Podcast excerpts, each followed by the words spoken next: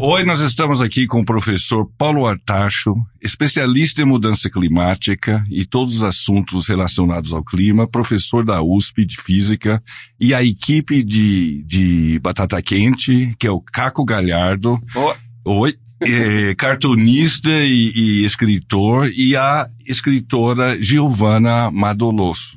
Oi. Tudo bom, Paulo? Tudo em paz. Ótimo falar com você e os ouvintes. Só, só uma coisa que eu gostaria de já, já começar a interromper.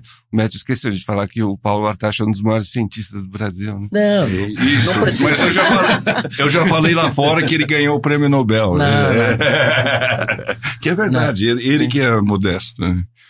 É, v- vamos lá, professor. Eu vou começar é, com uma pergunta que eu tenho muita curiosidade, que como é que faz para medir a temperatura da Terra? A gente fala que aqueceu um grau. Primeiro, está certo isso que já aquecemos um grau? E como é que sabemos isso? Olha, tem muitas maneiras de medir a temperatura do planeta. A mais óbvia que todo mundo conhece é usando o famoso termômetro, né? Quando para você medir a febre de uma criança, você usa aquele termômetro e os termômetros meteorológicos são muito similares a esses termômetros que a gente usa em casa. E existem milhares e milhares de estações meteorológicas ao longo do planeta inteiro, né? No Brasil, eh, na Groenlândia, nos Estados Unidos, na China e assim por diante. Ah, e existem or- organismos como a NASA, a NOAA, ah, na Inglaterra também tem vários grupos que fazem isso, que sintetizam esses dados para medir a temperatura média do planeta. Isso desde a época, digamos assim, da invenção do termômetro. E aí a gente pode Que, perguntar, que é quando? mais ou menos no século XVIII, século XIX, né? Tá. Mas antes disso, a gente usa indicadores indiretos de medida de temperatura. Por exemplo, anéis de crescimento de árvores, porque as árvores crescem mais quando a temperatura é maior, crescem menos quando a temperatura é menor. A gente usa estalagmites de cavernas, por exemplo, que também crescem de acordo com a temperatura. A gente usa dados de sedimentos coletados no fundo dos oceanos e no fundo dos lagos, também para saber a variação de temperatura ao longo dos últimos milhões de anos, por exemplo. Então, existe toda uma ciência por trás da medida da temperatura do planeta, e isso não é uma coisa muito óbvia de fazer. Agora, o conjunto de todos esses dados mostram que o planeta está em franca fase de aquecimento global, né? Se você comparar com a média da temperatura de 1850 até agora, é, o- a temperatura do planeta aumentou 1,1 graus centígrados. Isso pode parecer muito pouco, né? Basta você pegar um pouco mais do seu ventilador ou do seu ar-condicionado e você compensa essa temperatura. Mas, na verdade, isso é uma média global. Em algumas regiões, como por exemplo no Nordeste brasileiro, a temperatura média já aumentou 2 graus. Né?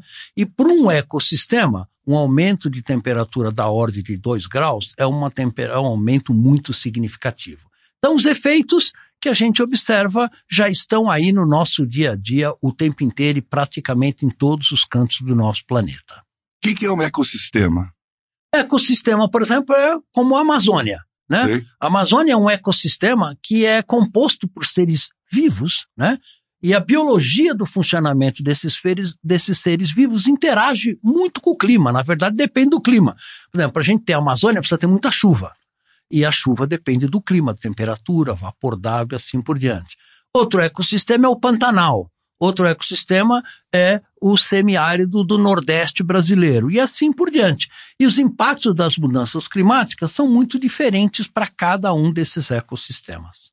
Eu achei isso muito interessante, porque eu estava pensando que assim, aumenta 1.5 seria igual para todo mundo. Então, só há pouco tempo atrás eu fui ter contato com essa informação, ainda quero entendê-la um pouquinho melhor, de que de repente se a gente chega nesse 1,5 ou nesse 2, né, proposto pelo Isso. Acordo de Paris, se não me engano, Isso.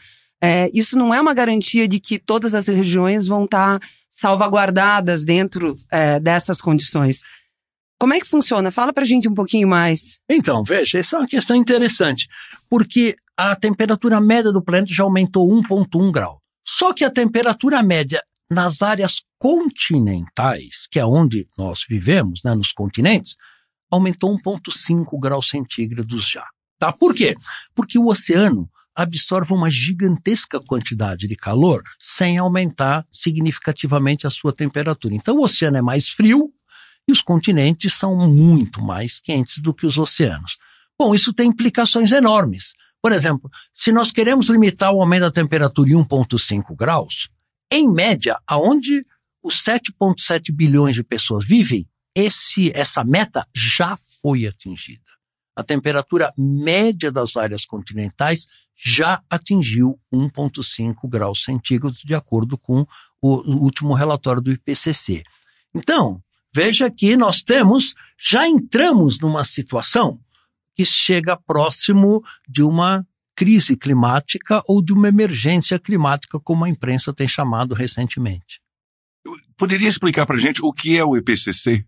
O IPCC é um painel de cientistas, chama-se International Panel on Climate Change, é um painel, painel internacional de mudanças climáticas que é composto por cientistas de praticamente todos os países do nosso planeta que eh, se reúnem de tempos em tempos para escrever e fazer uma análise, escrever um relatório e fazer uma análise do, do, da ciência das mudanças climáticas, digamos, nos últimos cinco anos. Né? Além disso, o IPCC faz também é, relatórios especiais. Então, por exemplo, teve dois relatórios especiais que acabaram de sair recentemente. Um, sobre como atingir o máximo de temperatura em 1,5 ou 2 graus centígrados, e um outro relatório especial sobre mudanças climáticas e os ecossistemas terrestres, né? Chama-se uh, Climate Change and Land, né? Porque é aí é que a porca está torcendo o rabo, né? Então nós estamos vendo padrões de mudança de chuva, padrões de mudança de migração de pássaros, etc. e tal. E é muito importante a gente ter um, um grupo de cientistas que se debruce por três a cinco anos, que é quanto demora cada um desses relatórios para ser elaborado, e são centenas e centenas de cientistas de todas as áreas, químicos, físicos, biólogos, cientistas sociais, economistas, que se reúnem para fazer uma síntese do que está acontecendo com o clima do nosso planeta. Você faz parte. Certo? Eu faço parte, já faz bastante tempo, então de 20 anos, deste painel, e é, muitos brasileiros também contribuem, cada um na sua área, para o painel, para o IPCC. É, tem, a gente sabe disso, né? A gente está envolvido com isso já, já há um tempo, é, e os cientistas têm plena convicção né, do que está acontecendo, essa mudança climática, mas a gente tem essa corrente contrária. Né? Eu imagino que você acorda todo dia e fala assim: eu sou um guerreiro, eu tô, tô, tô falando uma coisa e, e e várias pessoas falam assim, não, isso é um movimento no, normal do, do planeta, né? É, por que, que você acha que, que existe essa reação tão forte, esse, essa, essa, essa é, é uma descoberta científica, né? Que a, a tá questão da, da, da, luta contra as mudanças climáticas, que é a redução principalmente da queima de combustíveis fósseis e redução de desmatamento de florestas tropicais, mexe com interesses econômicos e políticos é, dos mais importantes no nosso planeta. A indústria dos combustíveis fósseis, né? Petrobras, Shell, Exxon, que o digam, movimenta centenas de trilhões de dólares a cada ano e eles não querem perder, obviamente, a galinha dos ovos de ouro deles mesmo, que é, a, é, a, é o, o modo viventes hoje do sistema econômico e político que está dominando hoje no nosso planeta.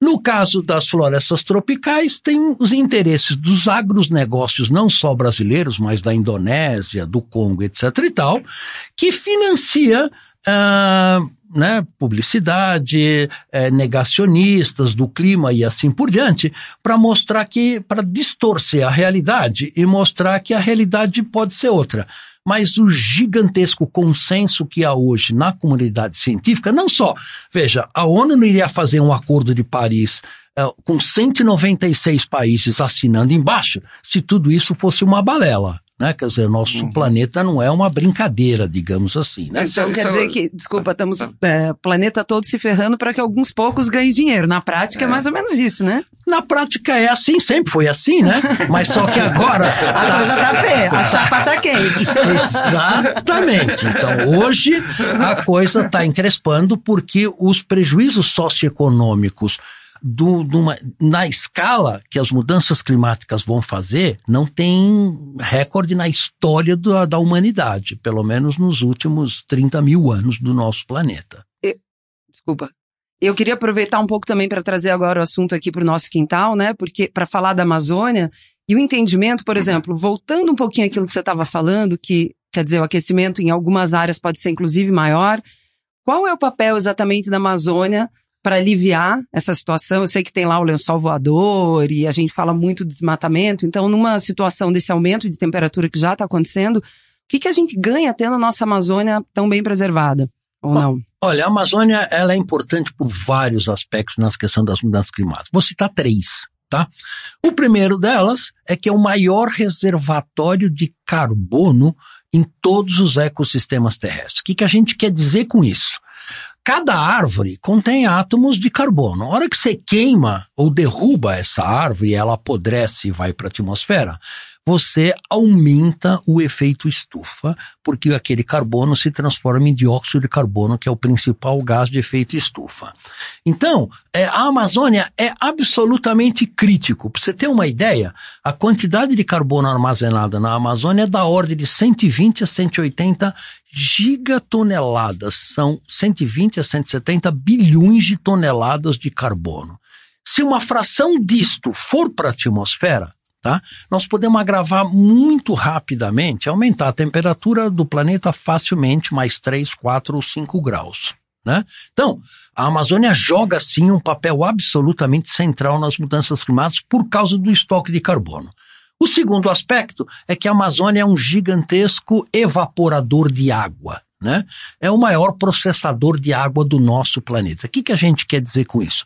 A água que evapora do Oceano Atlântico Tropical, é processada pelas árvores na Amazônia e ela é evaporada para a atmosfera global. Isto leva, isso influencia a chuva em todo o continente sul-americano, mas não só aqui, porque esse vapor d'água entra na atmosfera global e, na verdade, vai fazer chover na África, na Europa, nos Estados Unidos e assim por diante. E a terceira importante importância da Amazônia na questão da preservação da biodiversidade. Né? A biodiversidade é chave para a manutenção da vida no nosso planeta e toda vez que a gente reduz a biodiversidade, a gente reduz a vida no planeta. Então, tem várias outras razões pela qual a Amazônia é importante, mas essas três eu acho que são chave. Primeiro, na, no controle do balanço de carbono. Segundo, na regulação climática feita pela emissão de vapor de água para a atmosfera, que afinal é o que faz a chuva no planeta como um todo, do qual a agricultura depende. E terceiro, a questão da biodiversidade. Ótimo. E o que, que o, o, senhor pesquisa na Amazônia? Veja, eu pesquiso a Amazônia faz 35 anos, né? muito antes da Amazônia ser considerada importante né? como na questão das mudanças climáticas globais, e o meu foco de pesquisa é no estudo de como que queimadas influenciam, por exemplo, nas nuvens, como que emissões de queimadas influenciam na fotossíntese da floresta, como que, por exemplo, emissões de uma cidade como Manaus, né, a poluição urbana de Manaus influencia nos ciclos naturais e no funcionamento biológico da floresta e temas relacionados com isto. Então, o meu foco é principalmente no que a gente chama química da atmosfera, física de nuvens uh, e assim por diante. Como é que você estuda isso? Ah, você tem ferramentas específicas, né? Cada, cada tópico você usa métodos científicos muito específicos, mas recentemente, por exemplo, nós construímos na Amazônia uma torre de 325 metros de altura ela é 10 metros mais alta do que a Torre Eiffel e fica no meio da Amazônia, próximo a Balbina, e esta torre chama-se Torre Ato.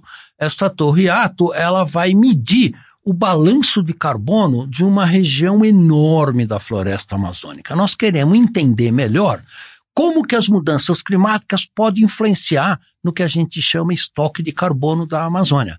Será que a Amazônia está perdendo carbono para a atmosfera? Será que ela pode ajudar e sequestrar uma parte da poluição emitida pelos países desenvolvidos? Né? E com isso a gente ganhar tempo com as mudanças climáticas? São questões que ainda não têm respostas científicas, não são questões triviais e você precisa de instrumentos muito sofisticados para isso. Um deles é esta torre de 325 metros no meio da floresta amazônica. Deve ser bom trabalhar nessa torre, né? Ficar ali a 325 metros ali vendo. Todo dia você tem que trabalhar ali, você sobe, fica vendo. É lindo. E deve ser um problema. Como é que sobe? É, tem um elevador? Não, escada. Não pode ter nada que cause qualquer poluição ou qualquer alteração na floresta. É degrau por degrau. Eu acho que são 1.800 degraus para você chegar até 325 metros de altura. Mas vale a pena. É assim que a gente faz ciência, é assim que a gente entende a relação da vida da floresta amazônica com o clima do nosso planeta. Recentemente, né, a gente teve essa queimada ho- horrorosa, né, na, na- na Amazônia. E o Matthew, ele, é, ele tem uma fórmula boa, né, para a gente, esse, esse assunto entrou na pauta, né, da semana, de todo mundo de repente passou, ninguém mais está falando nisso, né. Um dos métodos que o Matthew fala, fala, uh, de como que a gente pode ajudar a questão da Amazônia, vou te fazer uma pergunta prática, né? Como que podemos ajudar? A gente está aqui em São Paulo gravando o programa. O Matt fala assim, por exemplo, comer açaí é uma boa coisa, porque você come açaí, você está mantendo as árvores ali, você não está, você tá- só está fazendo a extração. Que outros métodos a gente poderia fazer, não estando lá, que a gente po- pode ajudar essa causa da, da Olha, Amazônia? É, você tocou numa questão que é importante. Olha, não só na causa da Amazônia, como na questão da- das mudanças climáticas, quando eu dou palestra, muita gente pergunta o que é que eu posso fazer pessoalmente para ajudar na causa das mudanças climáticas, etc. Além de comer açaí. Isto. E, em geral, eu digo o seguinte: olha, desculpa te ser sincero na resposta, mas você individualmente pode fazer muito pouco. Veja, no caso da cidade de São Paulo, né? Você pode trabalhar de bicicleta todo dia, né? Você vai ficar mais saudável, isso vai te ajudar. Mas se outros 8 milhões de automóveis saírem, a sua contribuição é praticamente desprezível, tá? Então, hoje nós precisamos de políticas públicas de larga escala, né, nacionais, municipais, estaduais e globais, que é o mais complicado, para a gente conseguir lidar com a preservação da Amazônia, para a gente conseguir lidar com a preservação das mudanças climáticas globais. Então, nós precisamos, na verdade, de eleger políticos que, na verdade, represente os interesses da população e não represente os interesses, por exemplo, do agronegócio ou do, da indústria de combustíveis fósseis. Fazendo isso é a sua maior ajuda que você pode fazer para essa causa, na minha opinião. É, e talvez o negócio da bicicleta não mude tanto, né? Eu já entendi que no âmbito individual a gente não consegue fazer tanta coisa, mas o que eu tenho reparado é que gera, abre flanco para você tocar no assunto. Porque no dia que você fala, puxa, estou comendo menos carne vermelha, hoje eu vim de bike porque eu ando preocupada com esse assunto, as pessoas começam a falar a respeito, né? Isso cria uma curiosidade. E aí, na hora que a gente abre o diálogo, a gente também está colocando uma Isso. sementinha para a pessoa depois votar, né? Em pessoas que tenham consciência daquilo que precisa ser feito. É, e veja que isso já está ocorrendo, né? Se você notar, ao longo dos últimos 10 anos, todos nós praticamente estamos comendo muito menos carne, todos nós estamos tendo hábitos de vida muito mais saudáveis do que a gente tinha há 10, 15 anos atrás. E, e o pessoal mais jovem, por exemplo, né? Por exemplo, minha filha, minha filha não tem carro, ela prefere andar de ônibus e andar de metrô e pronto, né? Isso há 15, 20 anos atrás era uma visão muito diferente. Então o mundo está mudando. Né? O problema é que eles, a, essa dinâmica social faz com que essas mudanças sejam muito lentas, que vai demorar muitas décadas para ter resultados concretos, né? E a urgência das questões das mudanças climáticas está ficando cada vez mais em cima da mesa. Você chegou a falar numa entrevista tua numa questão de repensar o consumo. E queria que você falasse mais um pouquinho sobre isso. É, não há a menor dúvida que o nível de consumo que todos nós temos, né, inclusive no Brasil, mas particularmente os americanos, por exemplo, os europeus, é insustentável é, num planeta com hoje temos 7,7 bilhões de pessoas. E nós temos cerca de um bilhão e meio de pessoas que sequer na Índia e na África, que sequer têm acesso à eletricidade, né? Esse um bilhão e meio de pessoas vão ter acesso à eletricidade provavelmente nos próximos 20 ou 30 anos e cada um deles vai querer ter um forno de micro-ondas na sua casa, uma geladeira, uh, um fogão e assim por diante. Simplesmente não existe recursos naturais para sustentar esse consumo se os países desenvolvidos não reduzirem drasticamente o seu nível de consumo. Né? Então, essa é uma questão hoje que está em cima da mesa das mudanças climáticas. Se um americano usa, por exemplo, o seu carro para ir até o supermercado para comprar um pãozinho, e nesse trajeto o carro dele tem 3 toneladas e meia, gasta um monte de CO2, emite um monte de CO2 nesse trajeto, quase tanto quanto um indiano pobre gasta em um ano. Quer dizer, isto não é justo para o nosso planeta como um todo. Então, isso vai ter que ser modificado, nem que seja na marra. E uh, pensando em reduzir consumo, a gente também acaba pensando no aspecto econômico disso. Quer dizer, né, a gente vai ter talvez uma possível recessão, como também é, as pessoas estão discutindo pelo jeito também como distribuir riqueza dentro desse novo cenário. Isso. Isso. Veja bem, você tocou num ponto importante. Todas as teorias econômicas que lideram na nossa estrutura econômica hoje são baseadas em crescimento econômico. Como se crescimento econômico infinito fosse possível num planeta com recursos naturais finitos. A equação não fecha. Né? Podemos continuar crescendo 1, 2, 3 ou 7%, como a China cresce, por exemplo, nos próximos 100, 200 ou 300 anos, num planeta onde a água é limitada, onde os metais são limitados, onde o plástico é limitado? A resposta clara é não. Isto não é possível. Então nós vamos ter que pensar no nosso sistema econômico, não há a menor dúvida. Tá? E a questão da concentração de renda também é outro aspecto muito importante, porque basicamente 5% da população detém mais de 70% da riqueza do planeta. Isto também é uma bomba né, que pode explodir a qualquer hora. Então nós vamos ter sim que mudar o nosso sistema econômico. E, e esses 5% gastam quanto do carbono? Quanto do, das emissões de gás Isso, de efeito nada. Eu não tenho o número na minha cabeça, mas com certeza é a grande maioria, né? Então você veja a aviação, por exemplo, né? Esses 5% que viajam de avião, né? Quer dizer, quando você faz uma viagem internacional de avião, a sua pegada de carbono é absolutamente gigantesca, né? Então, um sujeito que continue andando de bicicleta aqui em São Paulo, ele está economizando um pouquinho, mas tem outro sujeito gastando lá, tá certo? Enormemente. Então, essa questão da equidade é uma questão cada vez mais importante. Quer dizer, o que, como é que a gente, de uma maneira justa, distribui os recursos naturais do nosso planeta? Eu, eu já ouvi é, você falar, Paulo, que a, a ciência das mudanças climáticas está mais ou menos resolvida. E não é uma questão científica, não há uma que, grande questão científica, que é a questão é, política agora. Eu queria que você. Isso é verdade? Eu estou eh, reproduzindo é, de forma correta? Sim, sim, sim. Veja bem, a ciência hoje é muito clara, já existem medidas, grupos de pesquisa em todos os países do mundo mostrando claramente o, o crescimento das concentrações de gás de efeito estufa e a ligação disso com as mudanças climáticas. Isso hoje é 100% resolvido.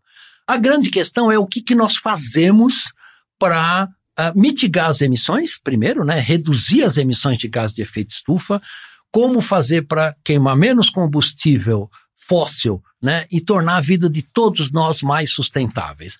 Esta pergunta não é uma pergunta trivial, ela depende de políticas públicas. Né? A ciência, por exemplo, fez o seu papel, mostrando claramente que o seguinte, por exemplo, um carro elétrico, né, quando, quando ele é alimentado por geração de eletricidade eólica ou solar, ele tem uma emissão de gás de efeito estufa muito, muito menor do que os nossos atuais automóveis. Então, eu acredito pessoalmente que em 30, 40 ou 50 anos, esses carros que a gente tem hoje, barulhento, quente, que de baixíssima eficiência, vão ser coisa do passado, vão ser coisa como, as carro, como a gente vê as carroças hoje. Né? Os carros vão ser elétricos, os ônibus vão ser elétricos. É uma maneira muito mais eficiente e mais esperta de usar os recursos naturais do nosso planeta, porque um veículo elétrico é muito mais eficiente do que um veículo com motor de combustão interna. Então, isso é um exemplo. Aí a gente tem que mudar a questão dos hábitos alimentares, né? não há a menor dúvida, a agricultura emite 30% hoje de todos os gases de efeito estufa. Tá? Então, enquanto você pode deixar de queimar combustível fóssil, tá? E usar energia solar e eólica, por exemplo, para aquecimento, para a indústria e para os automóveis, como é que nós vamos fazer para alimentar 10 bilhões de pessoas em 2050? Né? Sendo que hoje a emissão desses gases de efeito estufa é 30% do total. Então, são questões que a ciência já calculou, a ciência já mediu isso, agora nós vamos precisar de políticas públicas para decidir, porque essas decisões são políticas, não são tomadas por cientistas.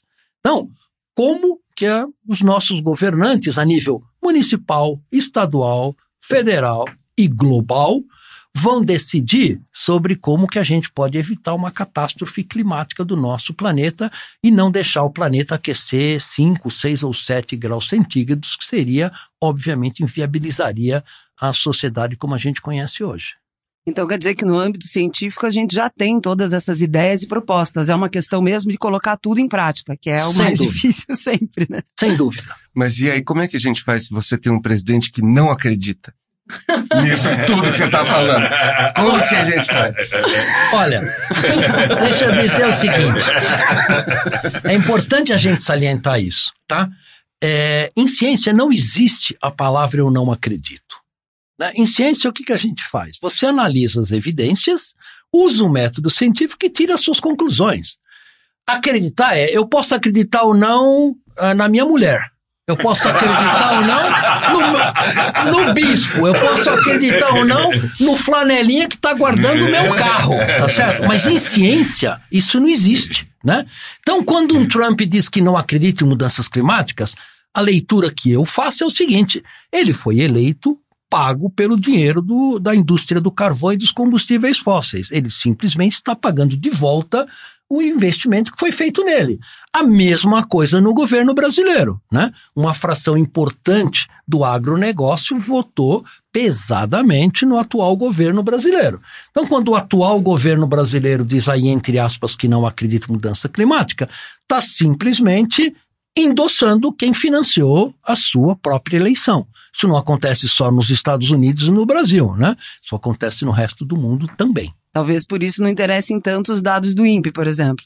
Exatamente. essa situação? É, é, muito curioso. Os dados do INPE, né, eram foram colocados sob suspeita, mas foi muito interessante. Hoje mesmo, na Folha de São Paulo, eu li uma matéria, né, do nosso ministro do Meio Ambiente dizendo que que ótimo que as queimadas diminuíram agora no mês de setembro. Então, os dados do INPE são bons quando mostram uh, os o que o governo quer, e os dados do INPE não servem, não prestam e não são confiáveis quando não atestam as teses do governo. Quer dizer, em ciência você não pode fazer isso. Tá? Então, é um mau uso da ciência que a gente deve evitar. Você pode explicar o que, que, são os dados do INPE? Que que, como a INPE mede? E o que, INPE, que mede? Isso, o INPE mede entre muitas outras coisas, né? O desmatamento mede duas coisas relacionadas com esta questão. O INPE mede o desmatamento da Amazônia e o INPE mede o número de, de focos de queimadas na Amazônia, né? Como que isso é feito? A Amazônia é uma região que tem 5,5 milhões de quilômetros quadrados, então você só pode fazer isso com satélites. Então o INPE usa uma constelação de um número muito grande de 17 satélites para detectar, por exemplo, focos de queimada. E usa alguns satélites para de determinar quanto é, está de, da Amazônia está sendo desmatada. Como é que ele faz isso? O satélite tira uma foto hoje e vê que ali tem floresta. O satélite tira uma foto daqui a um ano, a floresta que tinha ali sumiu. Portanto, aquela área foi desmatada. Né? Claro que é um pouco mais complexo que isso, mas a metodologia é muito simples. Né? Na medida de focos de queimada é mais simples ainda. O satélite detecta com uma resolução da ordem de 100 a 500 metros né? é, um incêndio, então aquilo lá está caracterizado como uh, queimada. Né? Então, o INPE faz esse trabalho faz talvez mais do que mais de 20 anos, né? E é um trabalho que foi validado com centenas de artigos científicos publicados, com muitas teses de doutorado sendo feitas, etc e tal. E obviamente vocês podem perceber que até este ano jamais a qualidade do trabalho do INPE tinha sido, tinha sido questionado. Né? Então é muito interessante que ele só começa a ser questionado quando os dados não mostram o que o governo quer mostrar. Né? Só que isso é hoje meio inútil, porque além do INPE, muitas universidades fazem basicamente o mesmo trabalho, com metodologias levemente diferentes. Muitas uh, organizações não governamentais também fazem isso, como o Amazon da Amazônia, como o ISA, por exemplo. E muitas universidades de fora do Brasil e a NASA, todo mundo tem esses dados, porque esses dados satélites são públicos. Né? Então, isso é feito para garantir a transparência do processo, que é essencial.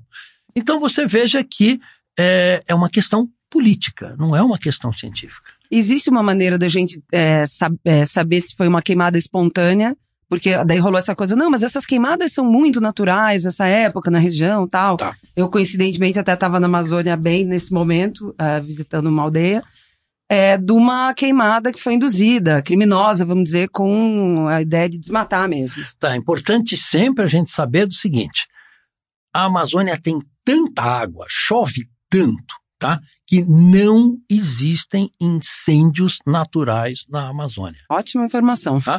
Tem, é muita água. Em algumas regiões da Amazônia, chove 3 mil milímetros por ano. São 3 metros de coluna d'água, tá certo? Por metro quadrado de floresta. Chove muito. Na verdade, a realidade mostra que é muito difícil botar fogo na floresta. O que que eles fazem? Sim. Criminosos muito lábios. É muito difícil. Dá, dá trabalho. Dá. O que, que o pessoal faz? Você derruba a floresta próximo a maio e junho, que é quando começa a estação seca, tá? Você derruba essa floresta, né? Passa tratores, motosserras e derruba. Você, aí você deixa esse, esse mato no chão secando tá? Ele seca mais ou menos até setembro, tá? E aí em setembro, final de agosto, começo de setembro, depende do ano, você queima esse, essa, esse tronco dessas árvores. Se a sua queima for mal feita, você está perdido porque sobra tanta madeira que aquilo não vai dar para fazer pasto, não vai dar para fazer agricultura, nada disso. E tirar a madeira de lá, como nós temos cerca de 150 toneladas de carbono por cada hectare da floresta amazônica, você não consegue tirar essa madeira de maneira economicamente viável. Aí você perde aquele terreno que você acabou desmatando. Então, não é fácil botar fogo na Amazônia, tá? Demora três meses para você deixar a floresta secando para você poder botar fogo e ela queimar e todo aquele carbono que está armazenado nos troncos e nas folhagens virar dióxido de carbono na atmosfera. E aí sim você pode usar o seu terreno para fazer uma plantação ou uma pastagem. Há uma preocupação é, grande que a partir de um certo nível de desmatamento da Amazônia, a floresta pode virar cerrado. É, quanto já desmatamos e qual é esse ponto? Sabemos qual é esse ponto? Olha, primeiro, o Brasil já desmatou 20% da área da Amazônia legal brasileira, né? É uma área muito grande que foi desmatada até hoje. Uma grande fração desses 20% hoje foi abandonada tá? E poderia sim ser reaproveitada de várias maneiras diferentes. Então você não precisa derrubar mais uma única árvore, inclusive para expandir a, a, a, fronteira agrícola e aumentar a eficiência agropecuária do Brasil, tá? Agora, veja, nós desmatamos 20%, né? A floresta amazônica é uma floresta tropical chuvosa. Ela depende da chuva para se desenvolver como parte do seu metabolismo, tá? E esta chuva é reciclada pela própria floresta.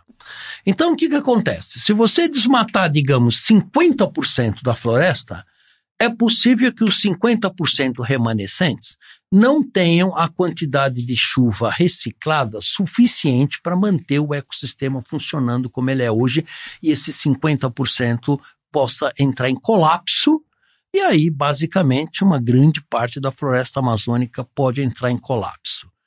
Quanto é o, o nível onde a gente pode desmatar sem comprometer a saúde total da floresta?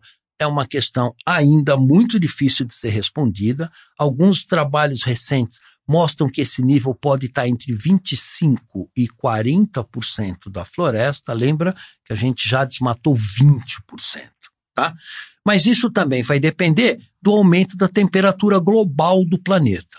Se a gente conseguir limitar o aumento da temperatura global em 3 graus, nós, é, a floresta amazônica vai conseguir ter uma resiliência maior, uma resistência maior. Mas se nós não conseguimos reduzir as emissões de gás de efeito estufa e a temperatura média na Amazônia subir para 5 ou 6 graus acima do que é hoje, esse threshold é menor. Tá? Então veja que é uma questão complexa que depende não só de políticas públicas de conter o desmatamento da Amazônia, mas também depende das mudanças climáticas globais. Eu estou vendo você falar de 3 graus já como uma coisa bem possível e palpável, assim. Não, é importante. Nós tivemos uma reunião do IPCC em Toulouse, há umas quatro semanas atrás, e se você conversa hoje com cientistas que, que estão fazendo as simulações o próximo relatório do IPCC que vai sair em 2002, e você pergunta para eles... 2022. 2022.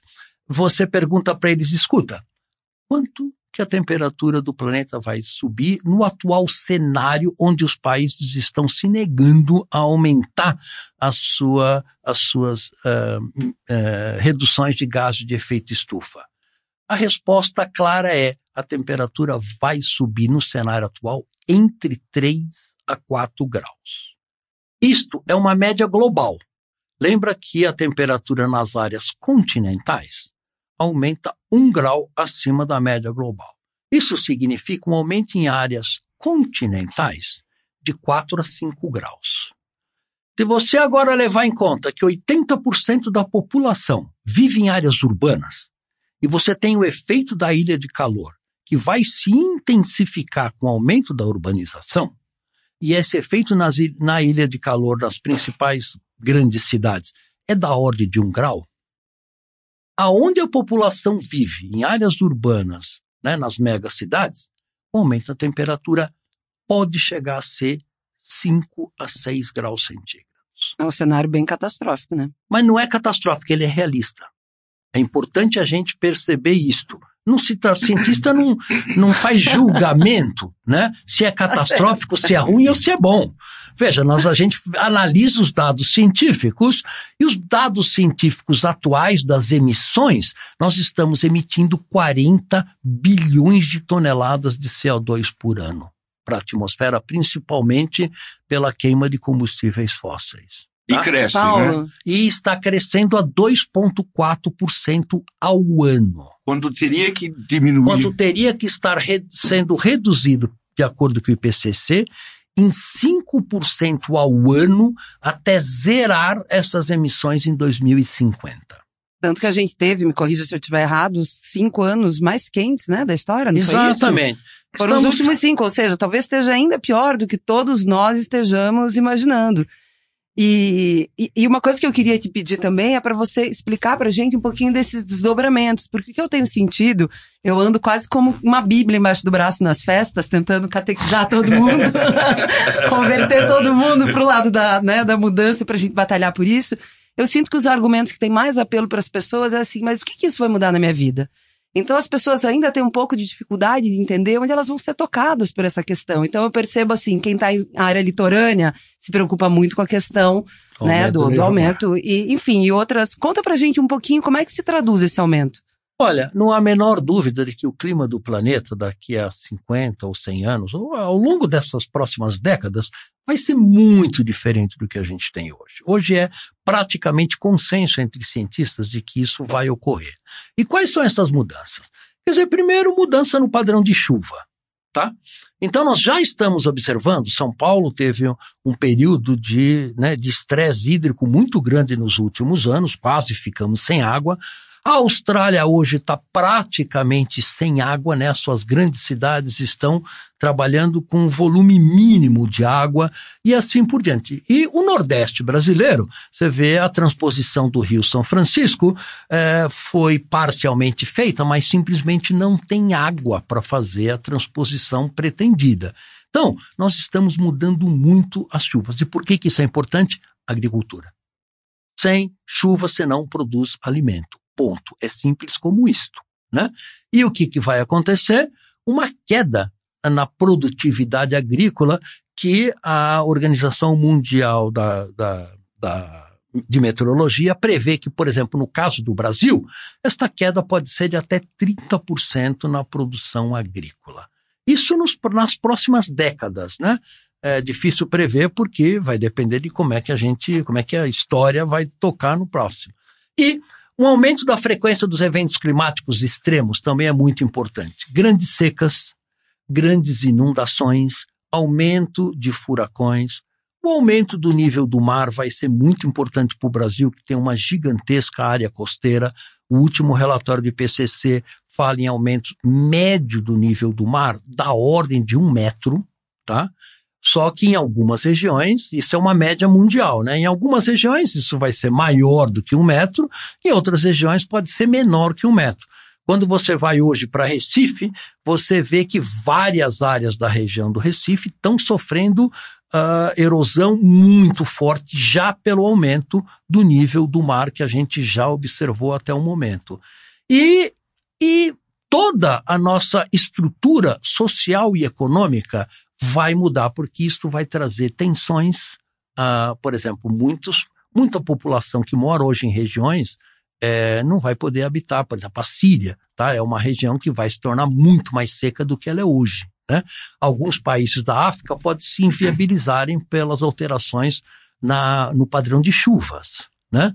Então você vê no começo do ano fez 52 graus em uma vasta região do Paquistão e do norte da Índia. Né? Então isso vai trazer impactos socioeconômicos enormes em todos os cantos do nosso planeta. E é importante entender que mesmo um índio do Alto Rio Negro, que nunca teve contato com o homem branco, ele já está sofrendo esses impactos. É a primeira vez nos 30 mil anos de história da humanidade onde a gente tem um evento que impacta todo mundo. Né? A Primeira e a Segunda Guerra Mundial, na verdade, um índio do Alto Rio Negro não sabe nem o que aconteceu, mas ele está sabendo que o clima está mudando porque ele sente isso no seu dia a dia já hoje na Amazônia. Então, nós temos um desafio monstruoso pela frente e a questão é que nós precisamos ter governantes à altura desse desafio. É, e num mundo cada vez mais populoso também, né? Exatamente. Professor, o, se você, quando você é, vê os alunos de hoje, os jovens entrando na faculdade, o é, que, que você recomenda? Eu gostaria de saber um pouco da sua carreira, como você virou esse especialista no clima e quais serão as profissões é, importantes no mundo é, e 3, 4, 5 graus a mais do que hoje? Olha, obviamente é muito difícil fazer previsões para o futuro que envolva a questão socioeconômico, político e educacional, né? Particularmente no Brasil, diga-se de passagem, né? Então, mas obviamente, é o mundo, mudança climática é importante a gente entender que mudança climática é uma das mudanças fortes que a nossa sociedade está passando. Estamos passando pela questão da, de alterações muito fortes, né? No relacionamento pessoal pelas redes sociais, nós estamos passando por alterações fortes né, nos mecanismos financeiros e na demografia do nosso planeta. Né? Isto vai ter que ser levado em conta de maneira muito cuidadosa. Estamos fazendo, vendo uma revolução que vai acontecer daqui a pouco no setor de transportes, no setor global e assim por diante. Agora, no meu entender, a maior, uh, a maior alteração que vai ter que ser feita é na questão da governança global. Por quê? Porque agora, veja, a economia é globalizada e o clima é obviamente globalizado. Né? Só que quem decide sobre as decisões sobre o clima são 196 países que atuam individualmente. A ONU, que foi feita no pós-guerra, não foi, não tem esse mandato e nós não temos ninguém hoje no nosso planeta, na verdade, para cuidar dos assuntos do planeta como um todo. Então, como que a humanidade vai lidar com essa questão, para mim, hoje é a questão mais chave. Né? Porque nós precisamos de um novo modelo de governança, onde cada país vai ter, sim, que deixar de olhar só para o seu território ou só para os próximos quatro anos de seu mandato e olhar para o planeta como um todo e ter uma visão de longo prazo.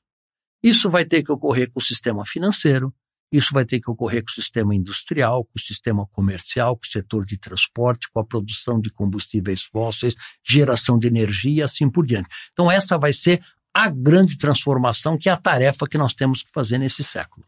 Mas eu ouvi falar dessa história que possivelmente a gente venha ter uma liderança planetária, que para mim pareceu, nossa, que coisa de filme de ficção científica.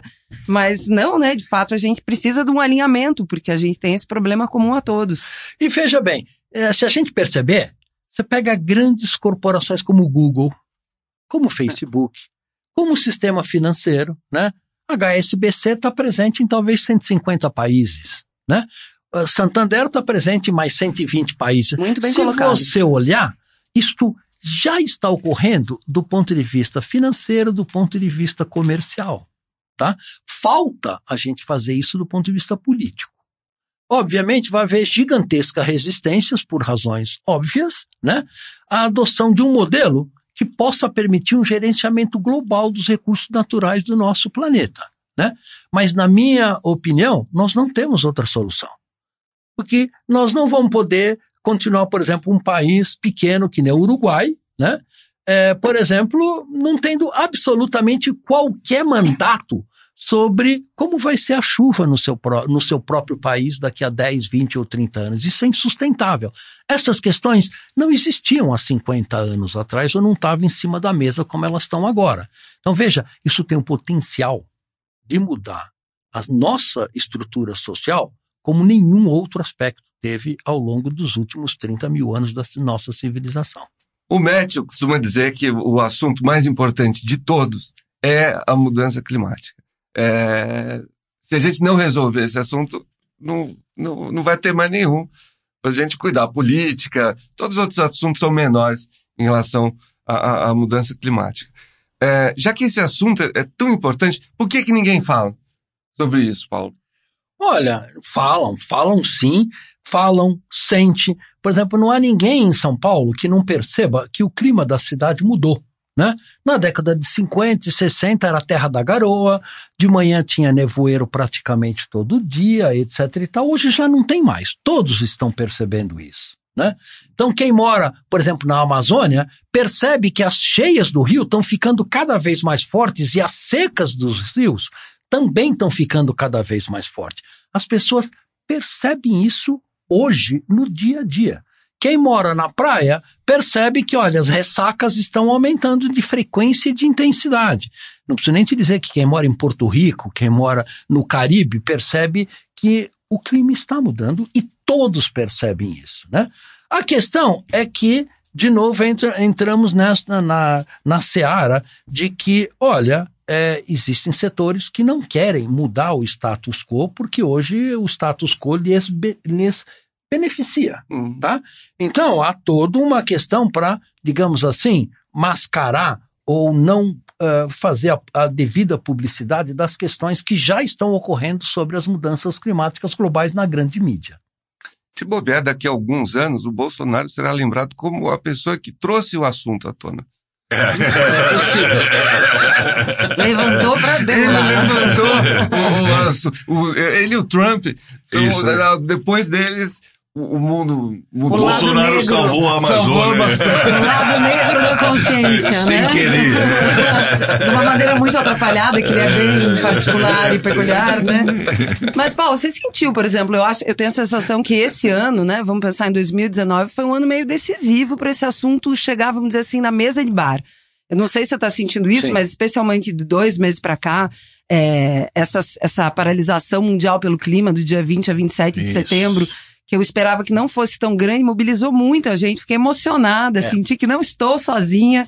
É, e como é que está sendo para você? Porque você está nessa batalha aí há quantos anos falando disso? E, com, e como é que está a percepção nesse momento? É, não há menor dúvida, por exemplo, que a Greta, a mobilização né, catalisada, né, não foi iniciada, mas catalisada pela Greta, teve um sucesso monstruoso. E, obviamente, se alguém tem capacidade de mudar o status quo atual, é o pessoal mais jovem. Né? Quem sistema financeiro, sistema agroindustrial, quer dizer, é, são os sistemas que estão lucrando com a situação pela qual ele está hoje. Quem quer mudança é quem, tá, é quem pensa no futuro, é quem olha para frente. E isto é a geração Greta. Então, eles vão fazer estas mudanças. E o que a gente está vendo agora em 2019, na minha opinião, é só o início destas mudanças.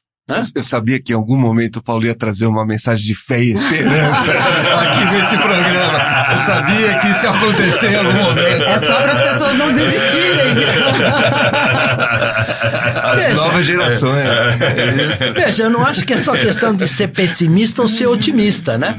Você tem que ser realista, você tem que olhar para o que está acontecendo para o planeta e ter uma visão, sem ser uma visão cor-de-rosa, digamos assim, mas veja que alguma coisa muito séria está acontecendo no nosso planeta. E a nossa obrigação como cientista é alertar. Né? Então é o que a gente sempre faz, sem dar essa conotação de fim do mundo. Não vai ser o fim do mundo. Eu sempre falo isso nas minhas palestras. Né? O mundo vai ser diferente. Vai ser muito mais difícil.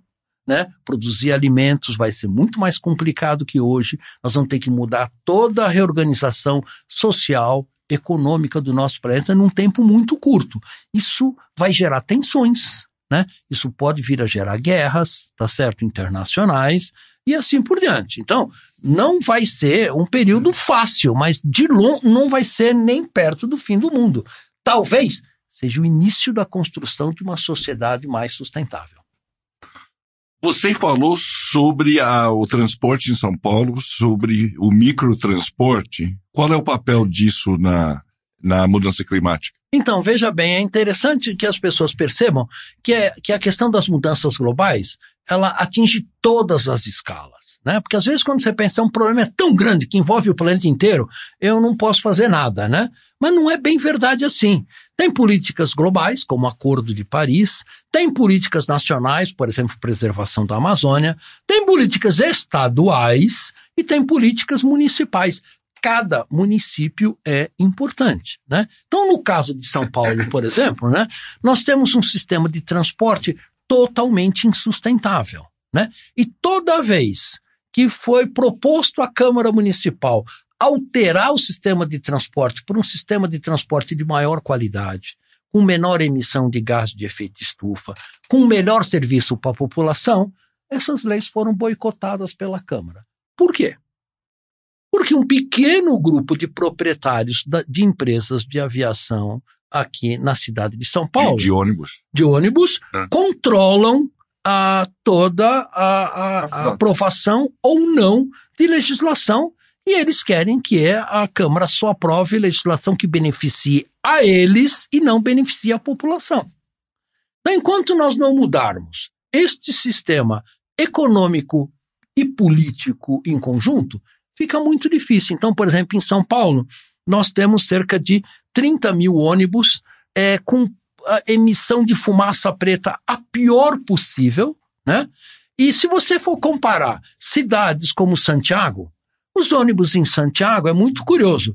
Todos eles são ônibus híbridos, né? E quando você for vai ver escrito lá fabricado no Brasil.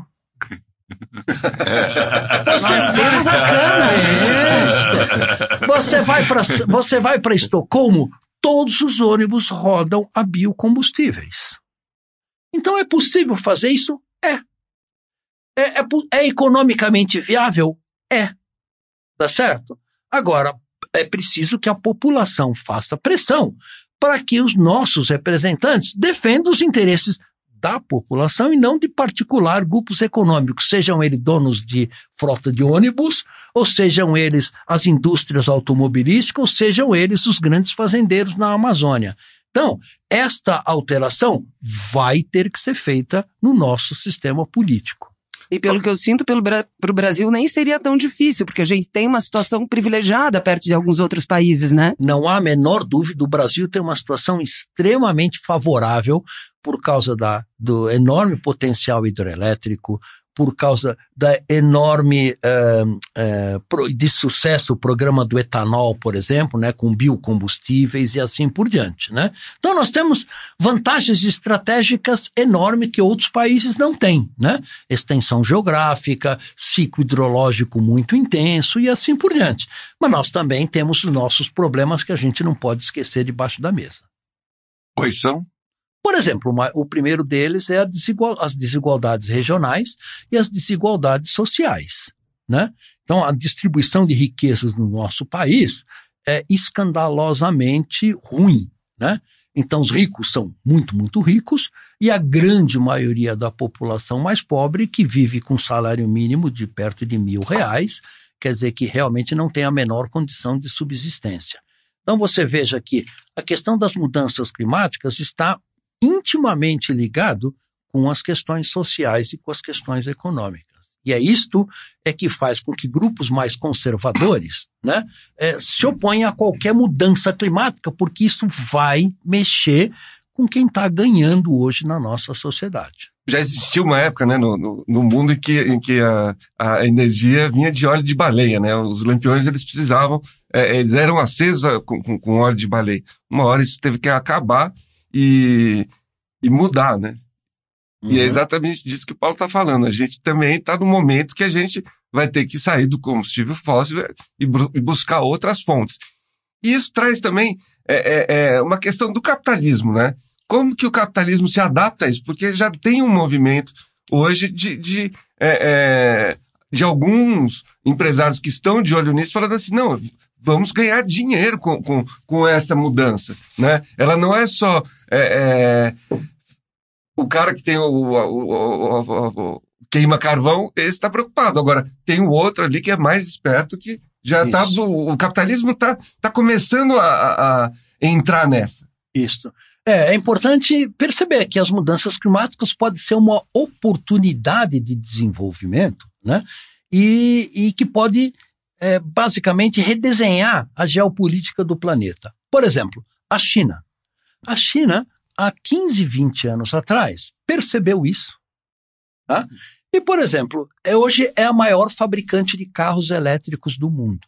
Nós temos aqui próximo a São Paulo uma fábrica de ônibus chinesas, né, a BYD, né, que está começando a fornecer ônibus chineses elétricos para São Paulo. Então, os chineses perceberam, isso é um enorme mercado. Hoje, por exemplo, se você vai comprar um painel solar para colocar na sua casa, há 30 anos atrás, esse painel teria sido fabricado pela Siemens na Alemanha ou por algumas empresas da Califórnia. Hoje, todos são chineses. Tá?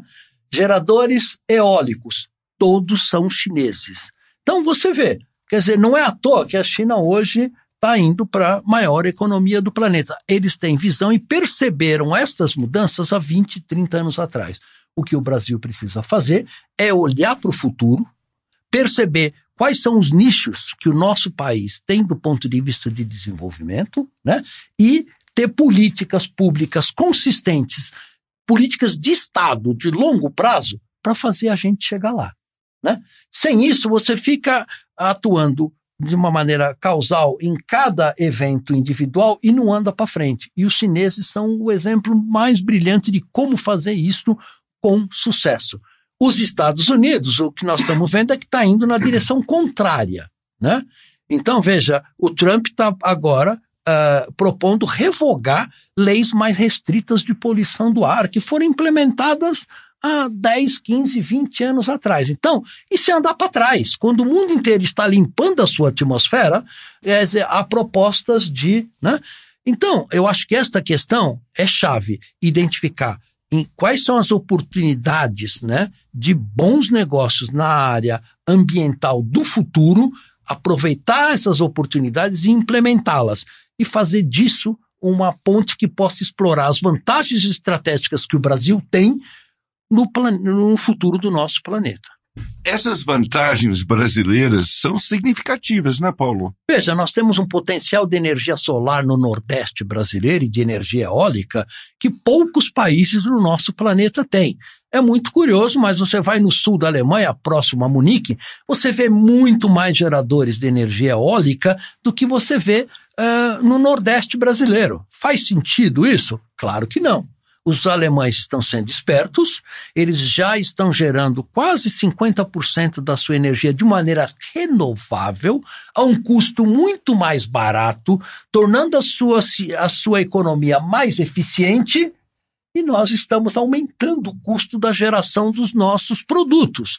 Então, nós não estamos sabendo aproveitar a enorme potencial de energia eólica e solar que o nosso país, por ser um país tropical, tem.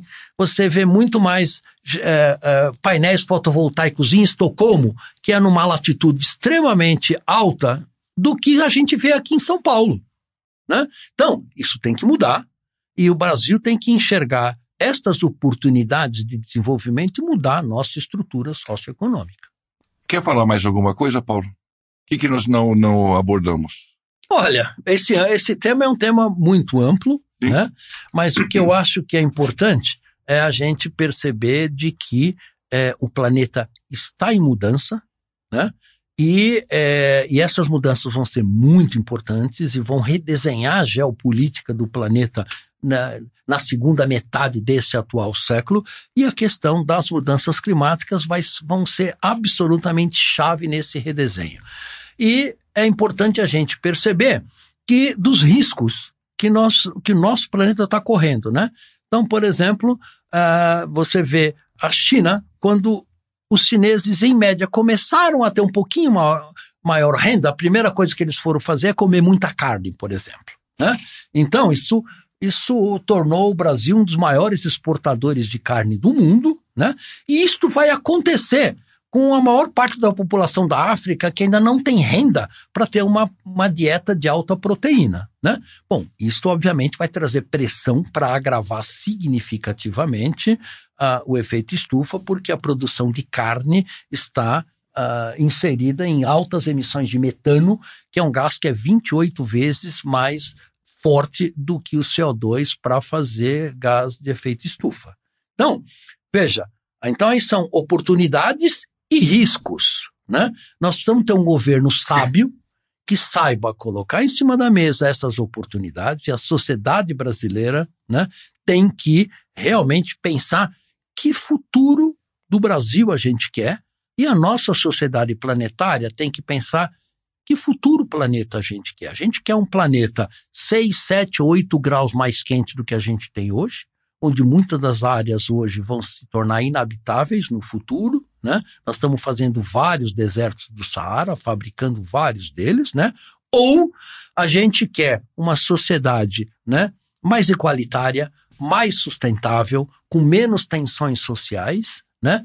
E explorando os recursos na naturais do nosso planeta de uma maneira muito mais inteligente do que a gente faz hoje e de uma maneira muito mais sustentável. É uma escolha que, a sociedade, que cada um de nós tem que fazer, e é uma escolha que a sociedade brasileira e a sociedade do planeta como um todo tem que fazer.